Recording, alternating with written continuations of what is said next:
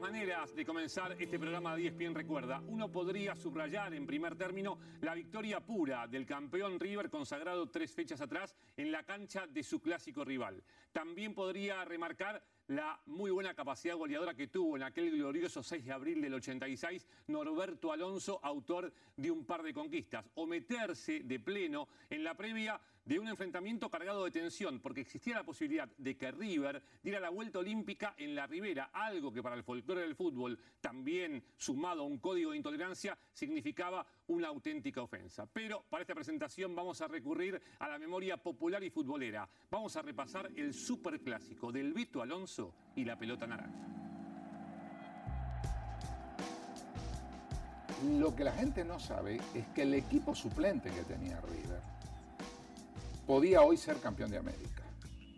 Y menciono algunos de esos jugadores que no eran titulares. Goicochea como arquero, Cacho Borelli como defensor, Patricio Hernández como volante, Claudio Polcanilla, este, Pedro Troglio, Gorosito, Centurión, eh, Morresi, o sea, jugadores de una envergadura que hoy conformarían un equipo este, extraordinario en el fútbol actual.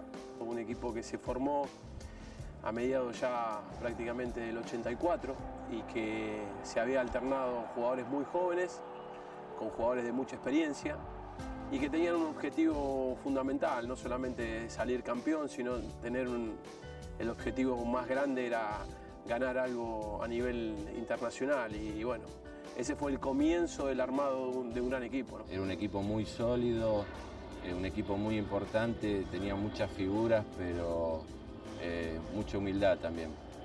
Yo creo que sabía bien lo que quería dentro de la cancha, era un equipo eh, que, era inteligente en todo sentido, dentro y fuera de la cancha, sabía, sabía lo que quería. Cada vez que entramos a la cancha nosotros sabíamos lo que queríamos. Creo que fue, fue esa la gran virtud de ese equipo, era un equipo muy inteligente.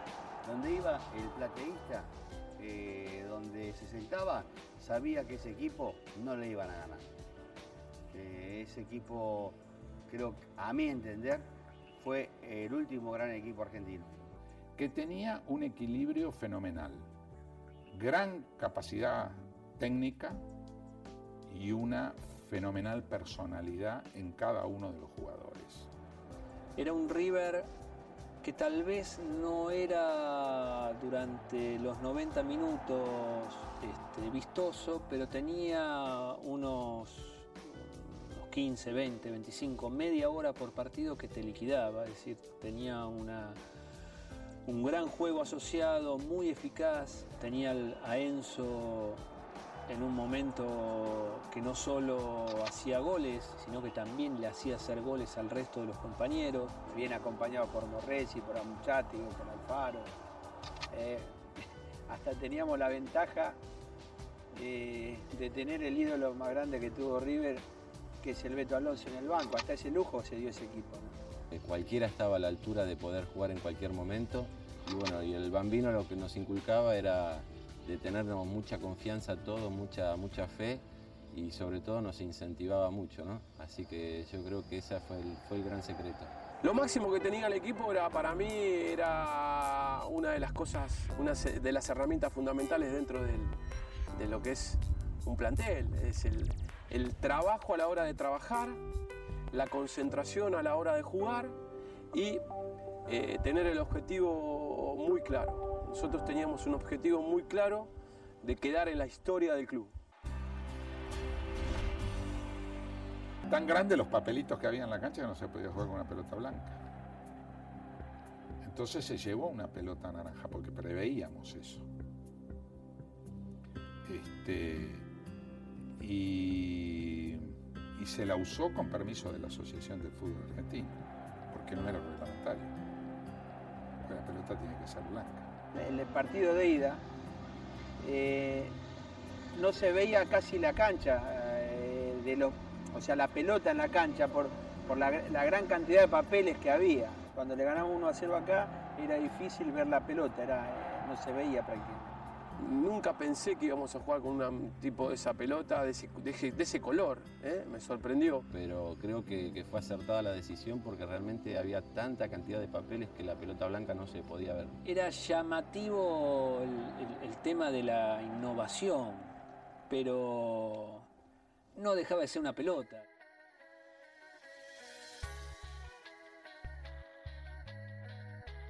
El Beto es muy hincha de River, es un gran hincha de River.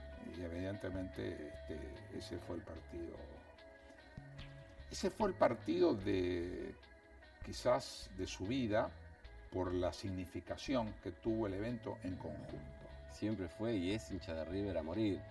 Eh, los partidos contra Boca lo tomaba de una manera muy pero muy especial. Yo creo que ese partido para él significó muchísimo, ¿no es cierto? Era como, como una revancha, no venir jugando, tener la suerte de hacer los goles y justamente en la cancha de Boca dar la vuelta olímpica. Eh, yo creo que más no podía haber pedido.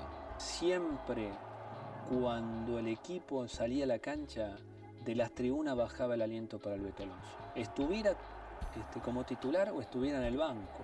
Y en las calles siempre fue el, el, mimado, el, el jugador que de alguna manera el hincha le demostraba su agradecimiento por lo que había hecho en un campo de juego. Lo que él significaba era la decodificación de River. No agregaba personalidad, decodificaba River. Hacía que la gente de ahí, que formaba ese equipo, sintiera lo que era River Plate, porque él había nacido en River Plate. De chiquito, había jugado en las divisiones inferiores y significaba este, eh, la historia. Era una persona que, que, tenía una referencia dentro del plantel, una referencia en el hincha y, que no le pesaba para nada jugar los clásicos.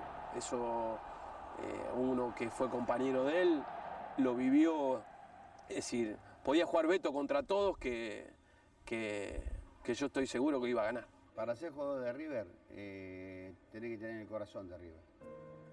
Eh, no el corazón de madera, el corazón de verdad que lata. La primera vez que yo voy a concentrar, eh, me avisan muy sobre la hora. Yo vivía en Morón y no tenía tiempo de, llegar a mi casa a buscar el bolso y concentrar. Y él, teniendo un auto cero kilómetros, me lo prestó, yo me fui manejando con ese auto. O sea, yo eternamente agradecido al Beto Alonso. La gente te pide un autógrafo, si la gente eh, te pide fotos, si no te me tengo que quedar una hora y media cuando vengo acá al estadio hasta llegar a casa que vivo a cinco cuadras, eh, quiere decir que le dejaste muchas cosas positivas. Eh, significa que este, esto lo dejé acá adentro. Yo creo que Alonso va a pasar generaciones y generaciones de volver a, ver un jugador de la elegancia y de la, de la envergadura que ha tenido Alonso para la gente de River. Yo creo que el Beto es el, número uno en la historia de, River. Eh, seguramente para alguna gente será Francesco y para otros será La Bruna, pero yo creo que para la gran mayoría el Beto es, es eh, el ídolo máximo.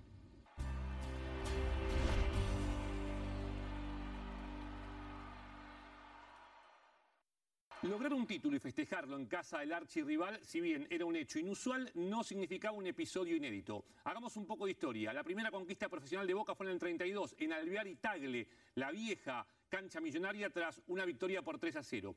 Luego en el 42 con Pedernera y en el 55 con La Bruna, River había festejado en la Ribera. Pero el hecho más reciente era la vuelta olímpica que Boca había dado en Núñez en el Nacional del 69 tras empatar 2 a 2 gracias a un par de tantos del muñeco Madurga. Ese hecho estaba todavía muy fresco en el recuerdo del presidente River Platense, de Hugo Santilli, que pretendía un desquite emocional. Esa semana fue muy, muy, muy difícil para todos nosotros. Primero, este, porque la hinchada de River reclamaba el que se diera la vuelta olímpica. La gente de Boca reclamaba que no se permitiera por razones de seguridad, porque era el organizador del evento. ¿Y por qué? Porque era lógico que no quisieran que River diera la vuelta olímpica. También estaba una alta presión política eh, yo recuerdo que este, me llamó eh, Rodolfo Reilly a mi despacho y me preguntó, Hugo, ¿qué van a hacer? ¿Van a dar la vuelta olímpica? ¿Son responsables ustedes de la seguridad?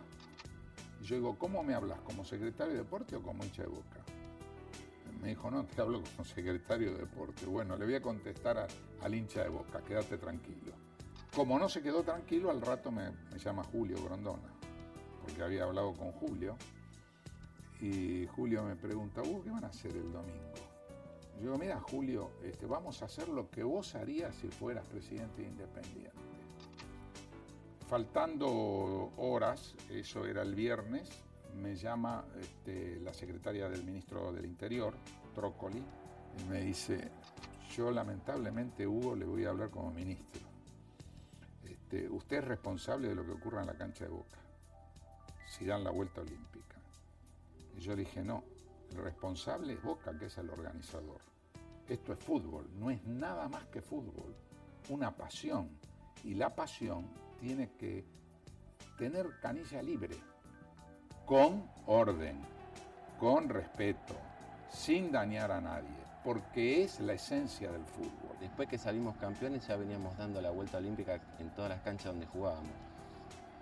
Y yo recuerdo que el, día jueves previo al, partido en la cancha de Boca, eh, Santilli nos reunió a todos en la mitad de la cancha y nos prometió un premio doble, pero únicamente si dábamos la vuelta, no era por ganar. Sábado a la noche, en la cancha de River, había alrededor de 3.000 personas gritando para que diéramos la vuelta olímpica al día siguiente.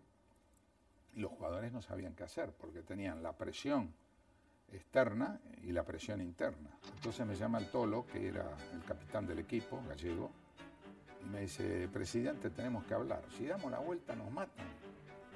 Y si no damos la vuelta nos matan los de River. ¿Qué hacemos? Digo, muchachos, son ustedes los que salen a la cancha. Decidan ustedes. Lo único que les puedo ayudar es, es en lo siguiente, queda entre nosotros. Si ustedes salen y no dan la vuelta olímpica, no juegan más en River. Nosotros nos reunimos el día anterior, dijimos que al igual que lo habíamos hecho y que lo íbamos a hacer en otras canchas de juego, íbamos a dar la vuelta. Sí es cierto que este, algunos muchachos que tenían este, de alguna manera un diálogo con la hinchada este, hablaron con ellos y querían saber qué íbamos a hacer y que nosotros, el plantel le dijo que la iba a dar. Era algo que nos pedía la gente y que también nosotros queríamos.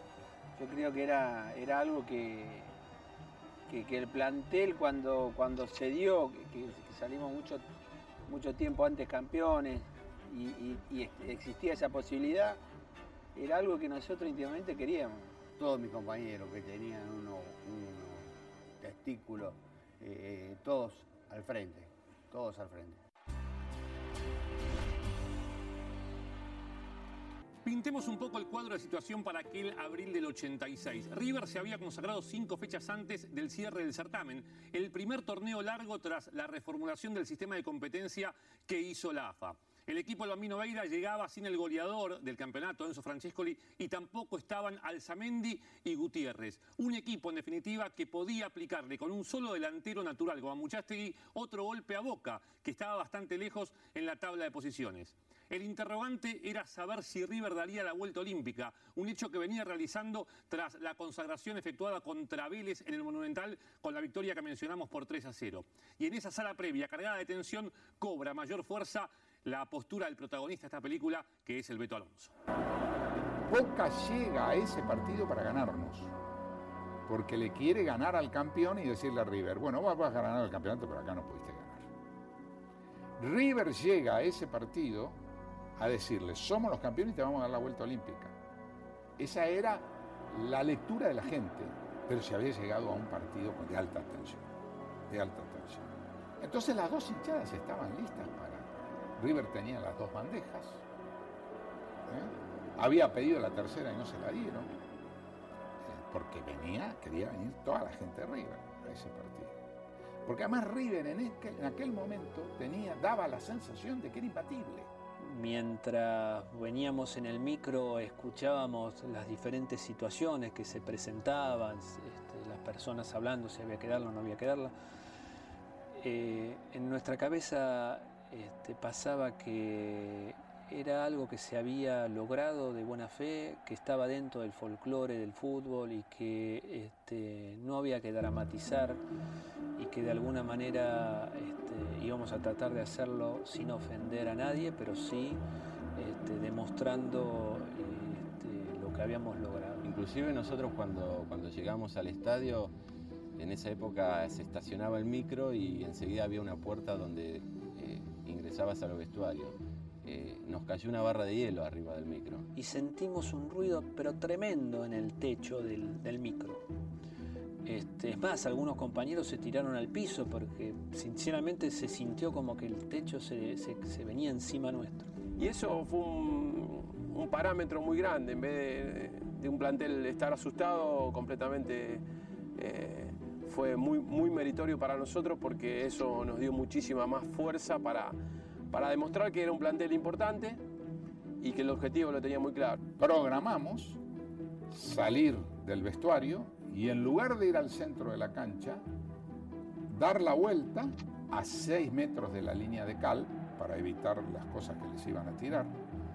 River lo hizo saliendo hacia la, hacia la tribuna de Boca por la mitad del, del fil de Boca, por eso algunos dicen que fue una vuelta olímpica de tres cuartos, este, y vino pegadito a la raya en la popular de River.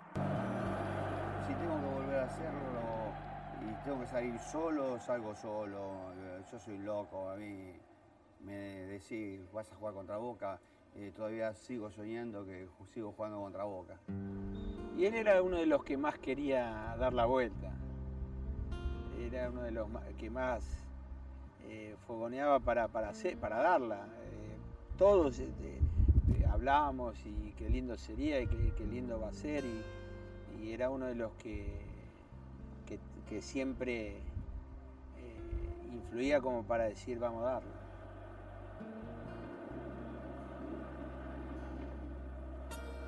El día sábado vino un dirigente, Máximo Sabá, eh, y me hace una apuesta. Estábamos comiendo, estaba comiendo en la mesa con nosotros. Y yo le digo, qué lindo reloj tenés, Máximo. Y me dice, sí, dice, si haces, si haces un gol, dice, te lo regalo. Bueno, nos dimos la mano y le gané dos relojes. Por supuesto, me acuerdo después entrar ese dirigente al vestuario corriendo, sacarse el reloj y dárselo este, por, por lo que había hecho el Beto ese día.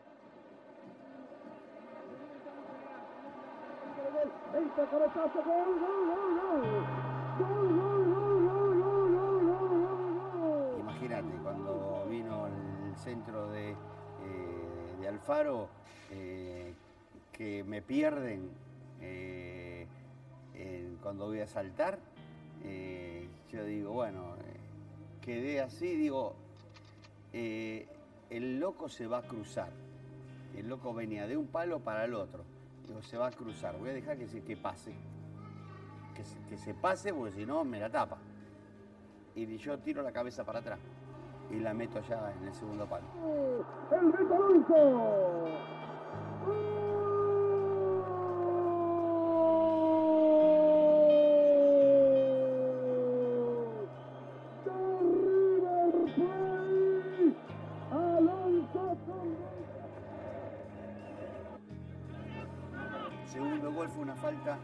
que eh, tiene una pelota a Morresi, a Morresi lo tocan de atrás, lo tiran y bueno, pongo la pelota y me acuerdo que eh, Pipa quiere, quiere patear y yo le digo, no, no, a mí dejaba que lo pateo yo. Lo que pasa es que yo venía enojado por un gol que, había que, que me había perdido, había quedado mano a mano con Gatti y quería de alguna manera sacarme esa, esa bronca y le pedí el tiro libre, pero este, era el lugar de él.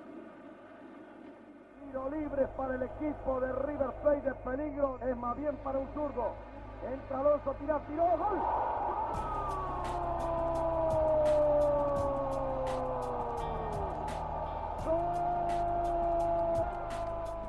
Y ahí él es donde va y corre y se besa la camiseta y se la muestra a todo el hincha de River y también al de Boca.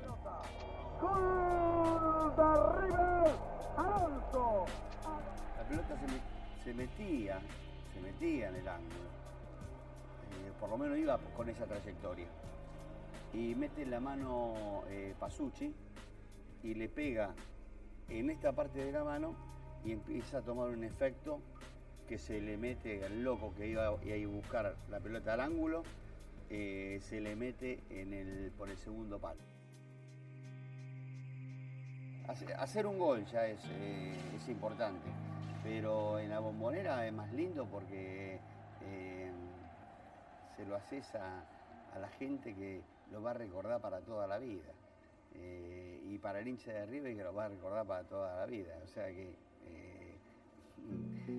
lo primero que se acuerdan eh, es del de la pelota naranja. Ese día también fue como que los duendes le dijeron este, toda tu historia tan importante y tan rica en la historia de River Plate se va a coronar hoy jugando en esta cancha y haciendo los dos goles en el día que River dio la vuelta olímpica. Todo pasa por la plata hoy, pero no vas a quedar en el corazón de la gente. Ya que con, con el dinero, con, eh, los verdes, eh, no quedas el- no compras, eso no compras cariño. El cariño te lo ganás porque vos dejaste todo acá adentro. Esta fue la primera gran emoción de River en un 86 repleto de gloria, que incluyó la Copa Libertadores frente a América de Cali y la obtención de la Intercontinental en Japón contra el Estiagua de Bucarest. Hemos repasado un camino inolvidable para el público millonario, que tuvo un título con 10 puntos de ventaja respecto a los escoltas Newell's y el Deportivo Español, y con 15 respecto de Boca. Pero sin dudas, cuando se le pregunta a cualquier riverplatense por aquel torneo largo, nadie va a dudar en decir que fue el certamen en el cual el Beto Alonso hizo un gol con una pelota naranja. Gracias por todo y será hasta el próximo encuentro aquí en ESPN Recuerda. Chao.